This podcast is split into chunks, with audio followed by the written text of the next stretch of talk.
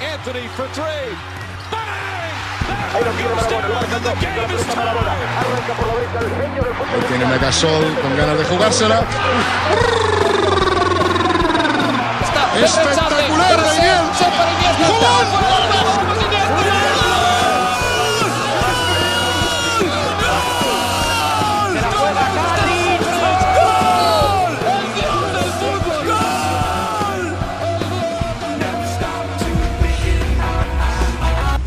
Escúchame, nos ha llegado el momento, después de dos años. Nos han metido hostias de todos los colores. Vamos a demostrarlos ahí. Vamos a demostrarlos ahí. Y cuando estoy cansado levanto la mano y sale la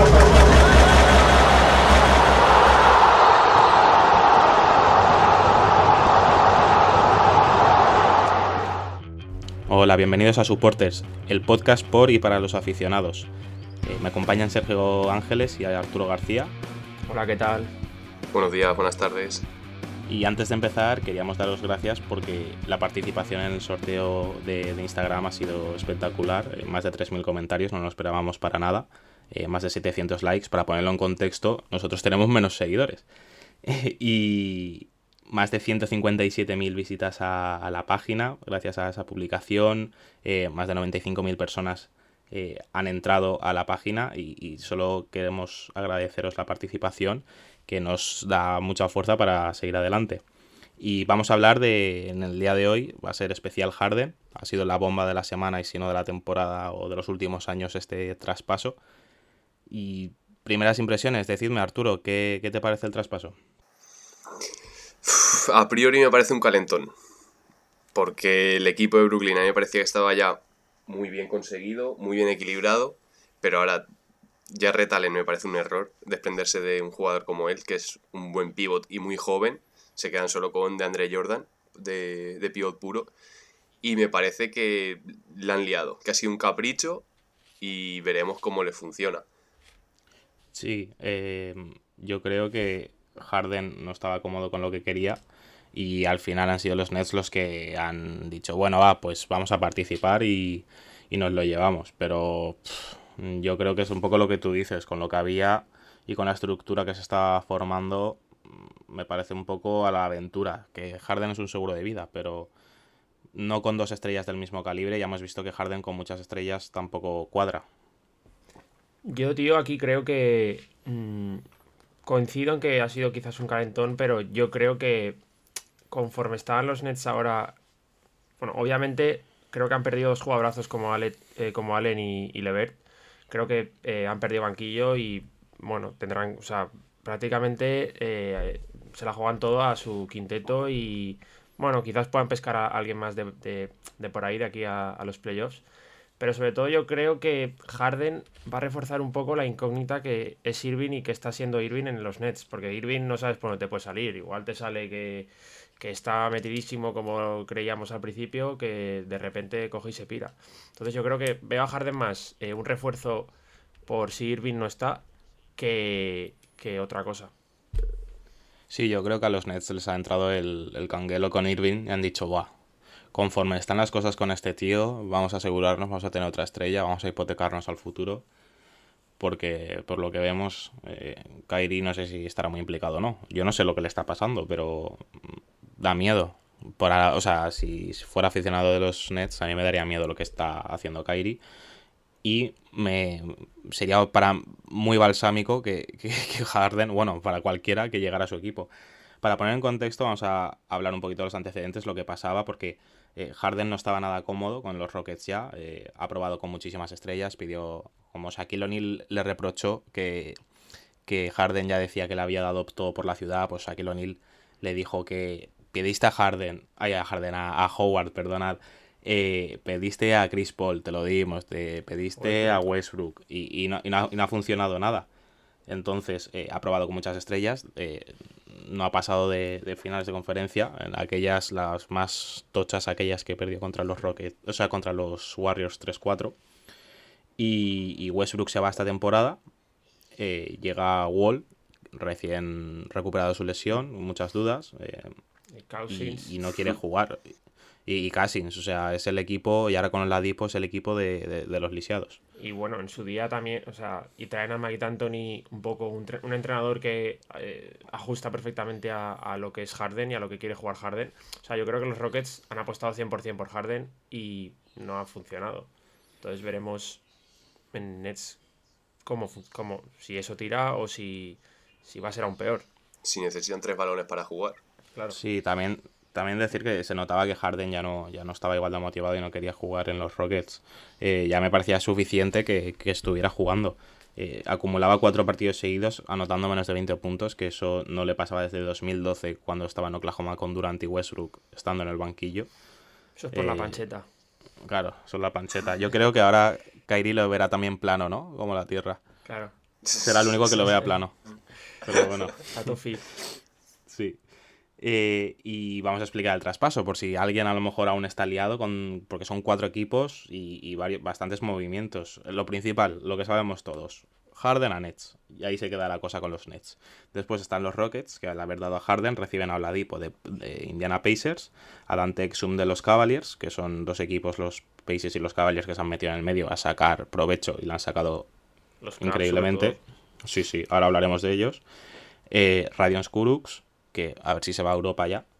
Y después tres picks de Brooklyn, un pick también de Brooklyn, de Brooklyn pero que era, es de, Milwaukee, de lo que saqué Milwaukee, y cuatro pick swaps, eh, que esos son pues como cambios, una movida. Hmm. Y, son, pero de años del 22, del 24, del 26. 23, 25. Sí, a saber, eh, me parece un poco... Demasiado poco por Harden. Claro. Después los Caps eh, reciben a Jarrett Allen y a Tauran Prince y los Pacers reciben a Caris Levert y una segunda ronda. Eh, esto es un blockbuster de, traspaso, como dicen allí. claros, ganadores. Sí, nosotros en Instagram. vamos. Claro, en Instagram ya lo decíamos, que esto era el efecto dominó. Mm, se mueve un jugador y se mueven 1, 2, 3, 4, 5, 6, 7. 7, 8 jugadores más, más 5 rondas de draft. Vamos, eh, esto puede cambiar la liga totalmente, o por lo menos. Sí, sí. sí, sí, o por lo menos gran parte. Entonces yo, obviamente, a los que veo como grandes ganadores, más que nada por la, por la figura de Harden, son los Nets. Hmm. Pero también tienen sus inconvenientes. claro, sobre el papel eso parece, pero, pero yo creo también es la bomba de relojería más grande que hay ahí. Sí, Porque Pacers, por ejemplo, eh, es un equipo que está muy bien este año, está muy hecho. Oladipo había estado lesionado, no, había, no estaba del todo en dinámica y recibió a Caris Levert que que va a cobrar menos pasta. Jugadorazo. Va a estar súper implicado y, es un perfil parecido, entre comillas, a Oladipo. Sí, son con este y dos años más, el Levert está atado con entre 16, 17, 18 millones de, de dólares, que aunque parezca mentira es barato. O sea, eso en la NBA es barato por un jugador joven. Y comparado con lo que, con lo que iba a pedir Oladipo. Claro, eh, Oladipo quería un contrato a máximo y con jugadores como Sabonis, Miles Turner, que está ahora mismo en uno de sus mejores momentos, Malcolm Brockton, que estaba haciendo lo mejor que Oladipo ahora mismo, porque Oladipo viene de una lesión larga, se llegó el año pasado y el corte por el tema de la pandemia eh, yo creo que le vino fatal. Sí. Porque, porque tenía, o sea, estaba cogiendo otra vez contacto con, los partidos, estaba entrando en dinámica y yo creo que después de la lesión vuelves a jugar y te vuelven a cortar la pues la, dinámica, pues eso es un problema. Claro, el ritmo, pues te, fastidia una barbaridad. Entonces, mm. él, su prioridad máxima era tener dinero. Yo no lo entiendo. Yo creía que la Dipo no era de, ese palo, pero bueno. Eh, ya pues claro, ya se habló de que se quería, o sea, de que Miami Heat estaba mirando para ver en su día, bueno, Miami Heat no, no sé, eran rumores de Giannis y Oladipo a Miami. Pero claro, Oladipo quería un contrato máximo, entonces ahí estaba el problema. Tío, vas a jugar con Giannis, que más da que cobres 30 millones que 25, pero bueno. Pero, y, bueno, mm, no hemos comentado demasiado los Caps, pero los Caps, que es un equipo que, bueno, a priori no, no parecía que iba, que iba a hacer gran cosa este año, de repente mm, yo creo que se han metido ahí, han metido ahí la cabeza, se han llevado a Jarrett Allen. Eh, junto a la, pareja Sexton Garland. Eh, Sexland. Y Sexland, que les llaman. Y, bueno, gente como Dramon y Love, que yo creo que para este año, pues los Caps han, mejorado la plantilla. Sí, pero Y Larry Nance, ¿eh? Larry Nance está jugando bastante bien, Nance, claro. sorprendentemente. más que jugando, defendiendo, porque está siendo creo que el líder en robos y, Sí. y muy bien. Pero la cosa es que, que añaden un interior más a la plantilla. Eh, Drummond, Love, Nance, Jarrett Allen y seguramente me deja alguno. Me parece que uno, tiene, uno o dos tienen que volar. Y yo creo que los grandes candidatos son Kevin Love y Andre Drummond. Drummond. Y Drummond. Sí. A sí. Kevin Love se lo quieren quitar de encima desde, desde que se fue LeBron. Porque Kevin Love está ahí por LeBron. Y, y ese, Claro. y, y está ahí, es un resquicio del proyecto pasado. Y está ahí porque tiene con, le quedan tres años de contrato y cada año son 30 millones. O sea, es un poco difícil. Es, Sí, es un lastre para es ellos. ¿sabes? un Tobias Harris de la vida, un Al Horford de la vida, Totalmente. cuando Sí. ellos dos estaban en Filadelfia. Yo creo que ahora pasa eso. No, es el- equiparable el nivel de Cavaliers con Filadelfia, pero es una situación parecida. Ojo que se va Nets, eh. El rollo veterano. Pues sí, lo necesitan, pero bueno. rollo es- es- veterano retirado. Sí, pero son demasiados millones. Yo creo que si le quedara un año y tal, a lo mejor el año que viene sí que entraría bien. Entrando otra vez en el tema Nets, otro de los grandes ganadores son, e- es Kevin Durant. Porque, como comentábamos antes, la incertidumbre de Kyrie yo creo que le estaría, no sé si habrá hablado con él, imagino que sí, pero yo creo que le estaría dando una taquicardia. Mm, Llevo un año, dos años casi sin jugar, estoy volviendo de locos, juego con Kyrie, me va bien y de repente se va todo a, a tomar por saco. Entonces yo creo que Hmm. un tío como Harden, que es súper consistente, juega todos los partidos, aunque sea contra la banda del patio, y los intenta ganar todos. Sí. Bueno, intenta ganar, pero no sé, pero por lo menos intenta anotar 40 puntos por partido, que a lo mejor eso también puede ser otro problema, pero. Que ya puede ser un problema o una virtud, porque así Kevin Durant también va a tener un montón de tiros solos, que, que siempre ha sido el foco Hmm. de la defensa del equipo rival. Bueno, que me perdone Stephen Curry, Y pero ahora le- sí, liberan un poco. mm, va a Sí, tener pero- tiros librados seguro, porque es que Harden con lo que domina la bola Hmm. y los uno contra uno que se juega. Y sobre todo, eh, bueno, lo que, lo que tú dices y que al final eh, los roles de ambos van a cambiar y, y, y yo creo que se pueden complementar muy bien mm, junto con Irving si está Irving. Sí que es verdad que son, son jugadores muy, muy parecidos eh, en cuanto a creación de juego, son yo creo que buenos pasadores, son generadores de ventajas y, y si, si consiguen complementarlos bien, yo creo que se pueden ayudar mutuamente y se pueden, se pueden generar tiros entre ellos. Hombre, claro, si se conocen desde, claro, se conocen desde Oklahoma y para, por si alguien aún no sabe la magnitud del traspaso que de, de Harden a los Nets, eh, en el, en la lista de máximos anotadores por partido, la media de jugadores en activo, no digo totales porque sería LeBron James, está claro, pero la media, Kevin Durant es el primero, James Harden es el tercero y Kyrie Irving es el séptimo. O sea, que de todos los jugadores que hay en sus carreras, estos tres tíos son tres de los siete máximos anotadores por partido de toda la NBA. O sea, me parece una bomba de relojería en ataque. Y encima con sí, Steve. Nash, que es el pupilo de, Dan- de. D'Antoni, y D'Antoni, que era entrenador de, de James Harden en los Rockets, con el que ha metido 20.000 puntos. Bueno, Que es puro ataque, sí. Sí, sí, es puro ataque, ya veremos la defensa, porque justamente te quitas a Jarrett Allen, que era lo que más era tu protector del aro y tal, pues no sé. De Andre Jordan yo ya lo veo un poco demasiado poco para ellos. Pero bueno, yo creo que seguramente juegan un small ball en playoffs con Jeff Green y, y Kevin Durant de 4, con Joe Harris de, de, de alero. Porque si no, yo creo que de Andre Jordan no creo que llegue a, a tener el nivel. No, que al final, si es el único pivot, no puede jugar todos los partidos los 48 minutos. O sea, es, es imposible. A nivel. Bueno, y que Andre Jordan está ya mayor. Tampoco se le puede pedir al tío que juegue todos los partidos Sí. 40 minutos. No te los va a aguantar. Algo van a tener que, que inventar por ahí. Pero, y ya me gustaría saber No, quién no va a ser hay. el 5 suplente. ¿Quién, bueno, quién va a jugar de 5 suplente porque no lo hay, claro. Small ball, ¿Quién va a jugar de small cinco ball suplente? Con Durant de 5, Jeff Sí, Green, claro. y a inventar. Claro, claro. Habrá que ver a Durán defendiendo Y a los también ganan menos profundidad. Pero bueno, en O play. sea, sí. la profundidad que les daba Cari- Sí, sí. Caris Levert y encima con el, con el problema de Dinwiddie, tenían a, claro, tenían, a, a sí. Dinwiddie, Claro. Caris Levert, eh, Jarrett Allen y de además Kevin Durant y, y Kyrie Irving, además de Joe Harris. O sea, la profundidad del equipo ahora se ha quedado reducida a tres jugadores que te puedan aportar, cuatro si me apuras con Joe Harris Sí. y, y- y ya está. Eh, además, sus opciones, a principio de temporada para opciones, bueno, eh, según eh, una, una página que hace predicciones y tal, eh, lo ponían como un 2% de posibilidades de ganar el anillo y ahora ha subido hasta un 17%. El segundo de la liga, el primero del este. Son segundo de la liga, el Claro, primero del sí, este. por sí. detrás de, de- de los Lakers, obviamente. Y vosotros Obviamente. creéis que es así, vosotros creéis que ahora es el segundo favorito o el favorito a ganar. ¿Suben sus opciones realmente? A ver, lógicamente suben un poco más sus opciones porque juntar a tres tíos así es eh, indudablemente va a ser un, un filón en ataque.